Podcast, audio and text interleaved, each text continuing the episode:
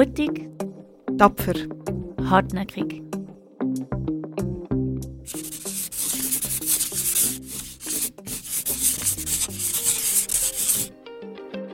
Brava Podcast.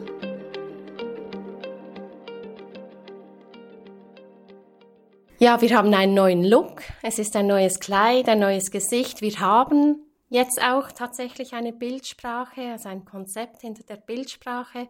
Rein inhaltlich ist es nicht neu. Wir haben unsere Themenschwerpunkte übernommen. Wir haben unsere Angebote, unsere Tätigkeiten übernommen.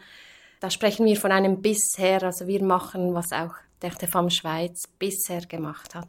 Wir beraten gewaltbetroffene Frauen, auch ihre Angehörigen und auch Fachleute aus dem Beratungsbereich. Wir sind ganz stark in der politischen Arbeit aufgestellt, machen politische Arbeit, damit wirklich äh, Maßnahmen, konkrete Maßnahmen gegen Gewalt an Frauen umgesetzt werden. Dann machen wir Weiterbildungen für Fachpersonen und wir haben Workshops mit Migrantinnen, führen wir diese Workshops durch für Migrantinnen. Bisheriger Inhalt aber im neuen Kleid. Und zu diesem neuen Kleid gehört auch der Nigelnagelneue Brava Podcast. Herzlich willkommen bei der allerersten Folge. Mein Name ist Florina Peyer. Ich mache bei Brava Bildungsveranstaltungen und bin leidenschaftliche Podcast-Hörerin und seit neuestem eben auch Podcast-Produzentin. In dieser ersten Folge spreche ich über den neuen Auftritt von Brava. Warum haben wir das gemacht und was bedeutet das für die Grafik? Wie gibt man einer Organisation ein neues Gesicht? Ich habe mit meiner Arbeitskollegin Angela Bertines gesprochen, Sie ist verantwortlich für die Kommunikation bei uns und mit den Grafikerinnen, die unser Logo und die Bildsprache entwickelt haben. Ich fühle mich sehr gut. Also ich habe natürlich den, den alten Auftritt übernommen, als ich hier eingestiegen bin und dass ich jetzt einen neuen Auftritt so stark prägen durfte mit tollen, sehr kompetenten äh, Menschen, den Grafikerinnen, der Fotografin, aber auch von Seiten IT hatten wir ganz tolle Menschen dabei. Das ist großartig. Das Rebranding bei uns intern, das war eigentlich schon lange, schon seit ein, einigen Jahren ein Thema. Wir haben mit Dächtefam Deutschland eine gemeinsame Gründungsgeschichte, haben diesen Namen geteilt, haben auch das Logo geteilt und mussten uns jetzt aber zunehmend eigentlich für die Meinungen und Positionen von Dächtefam Deutschland rechtfertigen. Das war eine ungute Ausgangslage, weil wir erstens unterschiedliche Themenschwerpunkte haben und auch nicht mehr die gleichen Positionen haben. Zum Beispiel ist Echtefam Deutschland für ein Prostitutionsverbot. Da haben wir uns dagegen entschieden. Also Echtefam Schweiz war dafür, dass Sexarbeit als Arbeit anerkannt wird. Und dabei haben wir immer auf die Stimmen, auf die Schweizer Stimmen der tatsächlichen Expertinnen gesetzt, dass wir die Frauen schützen können, wenn diese Arbeit als Arbeit auch akzeptiert wird. Wir kämpfen für eine gerechte Gesellschaft und setzen uns dafür ein, dass alle Menschen unabhängig von Geschlecht gewaltfrei und selbstbestimmt leben können. Was braucht es, damit wir dieses Ziel erreichen können? Angela sagt, aus Kommunikationssicht braucht es zuallererst ein Bewusstsein. Mit der Kommunikation, jetzt vor allem auch auf Social Media und unseren politischen Kampagnen machen wir natürlich auch ganz viel Sensibilisierungsarbeit, weil es heute vor allem noch darum geht, Gewalt an Frauen vor allem sichtbar zu machen, zu thematisieren, ans Licht zu rücken und auch der Bevölkerung, aus der Öffentlichkeit aufzuzeigen, dass wir da noch sehr viel zu tun haben ein visuelles Kleid für unsere Organisation, die gegen Gewalt an Frauen kämpft, zu generieren, ist keine leichte Aufgabe. Wie soll Brava aussehen? Wie gestalten wir einen gelungenen Auftritt? Wo beginnen wir überhaupt? Für diese Aufgabe haben wir das Grafikerinnenbüro Herendi Artemisio an Bord geholt. Wir sind Herendi Artemisio, ich und Tiziana, das zweite zusammen. Und wir haben die Anfrage von der RTFAM Schweiz damals ähm, für die Neugestaltung einem Rebranding, einem neuen CI aufgrund des Namenwechsels. Und es ist ja eigentlich eine wahnsinnig grafische Herausforderung, haben wir gefunden, für äh, ein NGO, für eine politische Organisation, ähm, ein neu, dem ein neues visuelles Kleid zu geben. Ähm, ich glaube, im, im kulturellen Bereich, wo wir eben sonst sehr tätig sind, ähm, sind es einfach ganz andere Inhalte, die vermittelt werden, die müssen kommuniziert werden. Genau, Bewerbung von einer, von einer Ausstellung, äh, ein Buch über einen Künstler. Ähm, ja, es sind ganz andere Inhalte, die vermittelt werden. Und vielleicht konkret, was das heißt, also es, es, ein neues Erscheinungsbild machen. Wir haben einfach ähm, gewusst, wie der Name wird sein, Brava, und der Claim, also gemeinsam gegen Gewalt an Frauen. Und dann ist es wiederum gegangen, dem einerseits ein Bild zu geben im Sinne von einem Logo, aber eigentlich das Erscheinungsbild ist viel übergreifender. Eben, es geht bis ins, ins Bildkonzept, Farbigkeit, Schriftwahl, einfach ein, ein Bild von Brava zu generieren. Und ich glaube, es ist nicht nur die Herausforderung, die uns gelockt hat, sondern auch einfach irgendwie ähm, eine Kundschaft zu haben, wo mit so ja, wo man ideologisch auch so kann dahinter stehen Also nicht, dass man das bei anderen Kunden nicht könnte, aber es ist einfach nochmal ganz etwas anderes und ich glaube, wir haben uns das ja, als Frauenbüro ähm, haben wir gefunden, das müssen wir machen. Genau, wir wollen auch ein Zeichen setzen. Ja. Oder irgendwie den neuen Feminismus irgendwie auch mitdefinieren mit unserer Arbeit. Wir sind Herendi Artemisio unendlich dankbar für ihre große Arbeit in diesem Prozess. Noch immer ist Gewalt an Frauen ein stark tabuisiertes Thema in der Schweiz. Es braucht Sichtbarkeit für das Thema. Doch wie machen wir Gewalt an Frauen sichtbar ohne dabei in stereotypisierende Rollen zu fallen. Wie können wir Gewalt an Frauen darstellen? Das war eine von vielen großen Fragen, die uns bei diesem Rebranding beschäftigt hat. Ich glaube, ähm, dass es ein, schwieriges Thema ist, die Darstellung von Gewalt, ohne eben jemanden in eine Opferrolle zu tun, ist uns von Anfang an bewusst und wir haben das auch eigentlich zuerst ein bisschen umgehen. Wir haben nämlich im Entwurf ähm, nur mit Illustrationen arbeiten und haben dann erst in einem zweiten Schritt, der eigentlich von euch, von Brava gekommen ist, dass es ein Bildwert, Fotografie eigentlich zwingend ist, wenn es schon Fotos braucht. Ähm, hinter was können wir stehen und hinter was nicht. Und dort ist halt genau so Selbstbewusstsein, nicht Opfer, Diversität ganz wichtig gewesen. Und dann auch auf Seite der Gewalt, dass das wirklich abstrakt ist, dass man mehr darin eigentlich interpretiert, als das wirklich, dass man sieht. Wenn du auf die Webseite von Brauer gehst, siehst du schwarz-weiße Porträtbilder von Frauen, die selbstbewusst mit direktem Blick in die Kamera schauen.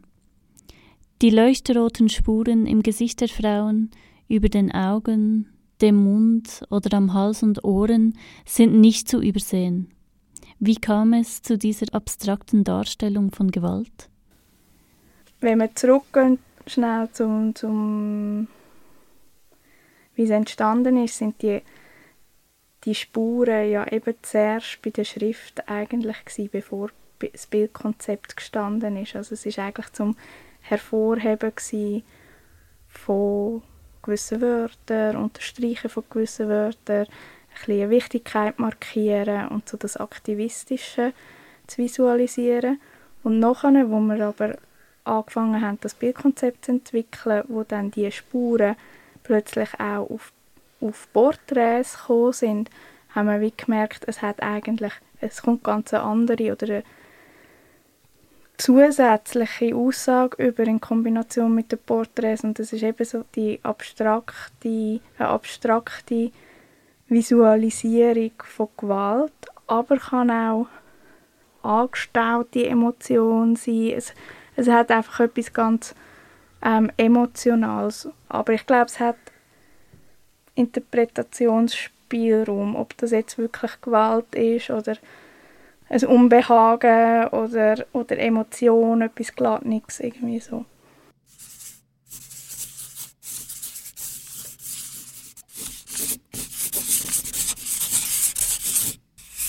Ich kann mich noch erinnern, so beim Machen von diesen Kritzeleien, die ich direkt auf die Bilder gemacht habe.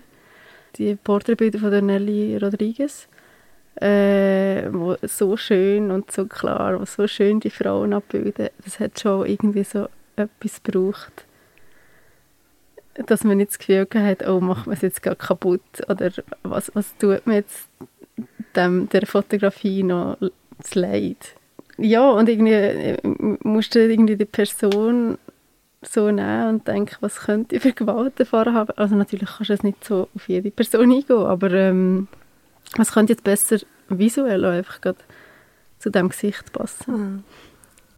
Das ist Fabienne Wies. Sie ist Gestalterin und hat zusammen mit Herendi Artemisio unseren neuen Auftritt mitentwickelt. Als ich das Porträt von meiner Schwester gesehen habe, die sich für die Fotoserie zur Verfügung gestellt hat, mit den leuchtroten Spuren über ihrem Auge gemalt, blieb mir kurz den Atem stehen. Das Porträt wirkte so stark auf mich und ich fragte mich, haben wir das Richtige getan? Kann man Gewalt an Frauen so darstellen? Den Moment hat es bei uns allen genau auch gegeben.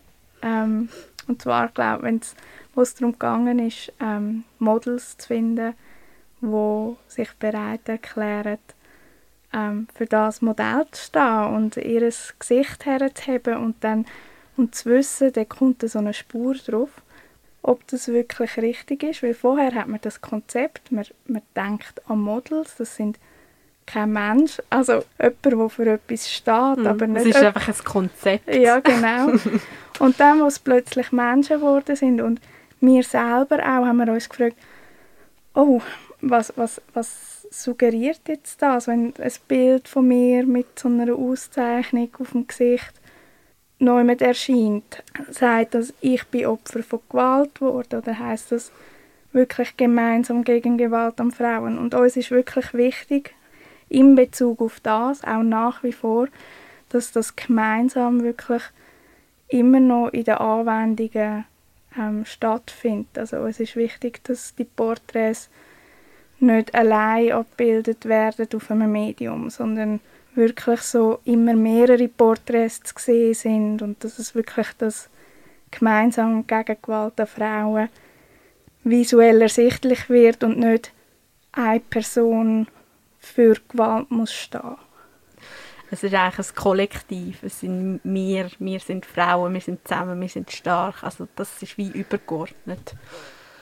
Aber was man sich schon muss bewusst sein oder wie wir ins Meer gehe, wenn ich wieder auf die Webseite gehe, die Bilder haben eine geballte Kraft und jedes Mal bin ich wieder wie ein bisschen berührt, wenn einem die Frauen anschauen. Es ist alternierend, es ist abwechselnd, es passiert etwas. Ähm, ja, ich glaube, wir haben schon eine rechte also Emotionalität, die du entgegenschlägst, wenn du die Bilder anschaust, kreiert. Wir haben für den neuen Auftritt von Brava sehr viele Rückmeldungen erhalten. Es ist eine starke Bildsprache, die wir kreiert haben, mit der wir an die Öffentlichkeit gehen, nach außen treten. Und diese Bilder wirken nicht nur stark, sondern sie können auch Schmerz auslösen. Das ist ja noch lustig, irgendwie finde ich, weil äh, also die Spendenbriefe, die man vielleicht auch schon so sieht, mit diesen Frauen, die am Grennen sind, die irgendwie so, also einfach als Opfer dargestellt werden, die so duckend irgendwie in einer Ecke sitzen. Ist jetzt die Frage, was die auslösen? Also lösen die auch Schmerz aus oder lösen die eben irgendwie so ein bisschen ja, man kann es nicht so wirklich ernst nehmen. Oder vielleicht ist einfach auch der, der Rezipient, die Rezipientin, die so einen Spendenbrief anschaut, letztendlich auch dann total schon so abgestumpft, weil einfach mit so einer Bildwelt einfach das Usus ist, sehr oft kommuniziert wird. Man will auf eine Tränendrüse drücken, sagen das verletzte arme Tierli oder hungernde Kind oder ja, ist das andere, weil es so subtil ist, drückt es dann wie vielleicht noch, noch anders weh. Ich weiß nicht. Es sind große und wichtige Überlegungen, wie man Gewalt an Frauen sichtbar macht. Und damit werden wir uns immer wieder von neuem auch beschäftigen müssen. Die Emotionalität der Bilder setzt sich zusammen aus den Fotos der abgebildeten Frauen und aus der abstrakten Darstellung der Gewalt mit diesen Spuren. Zum Schluss wollte ich von Herendi Artemisio wissen, wie die Farblichkeit entstanden ist. Warum Rot für Gewalt und warum schwarz-weiße Fotos? Farbrot ist wahnsinnig eine emotionale, selbstbewusste Farbe, auch eine, die aber auch mit extrem vielen anderen Emotionen konnotiert ist, sagt das Liebe oder Gewalt oder Blut. Ähm, der alte Auftritt von der vom Schweiz, der ist ja auch schon rot gewesen. und wir haben sehr lange dann auch das dritte diskutiert, was ist es für eine Farbe. Farbigkeit ist uns wichtig gewesen. Es hat auch noch mal eine Emotionalität transportiert. Und so im Detail, es gibt ja dann, wenn man sagt Rot, gibt es ja gleich immer noch ein riesiges Spektrum von Rot und dort ist es uns einfach wichtig gewesen, eben nicht in die der Femme, das der Femme Rot reinzugehen, wo viel bläulicher ist, fast so in ein, fast in ein Pink hineingeht, sondern wir haben dann möglichst ein klares Rot, leuchtiges Rot oder, oder lautes Rot nehmen. Auch, ja auch dort hat sich, glaube so das selbstbewusste, aktivistische sollen durchziehen. Also man, man, versteckt sich nicht, sondern es ist wie so ein lautes Rot, wo man dann auch gerade sieht, das gehört zusammen, das ist aus einem Guss, das ist Brava. Brava ist rot, schwarz, weiß. Brava!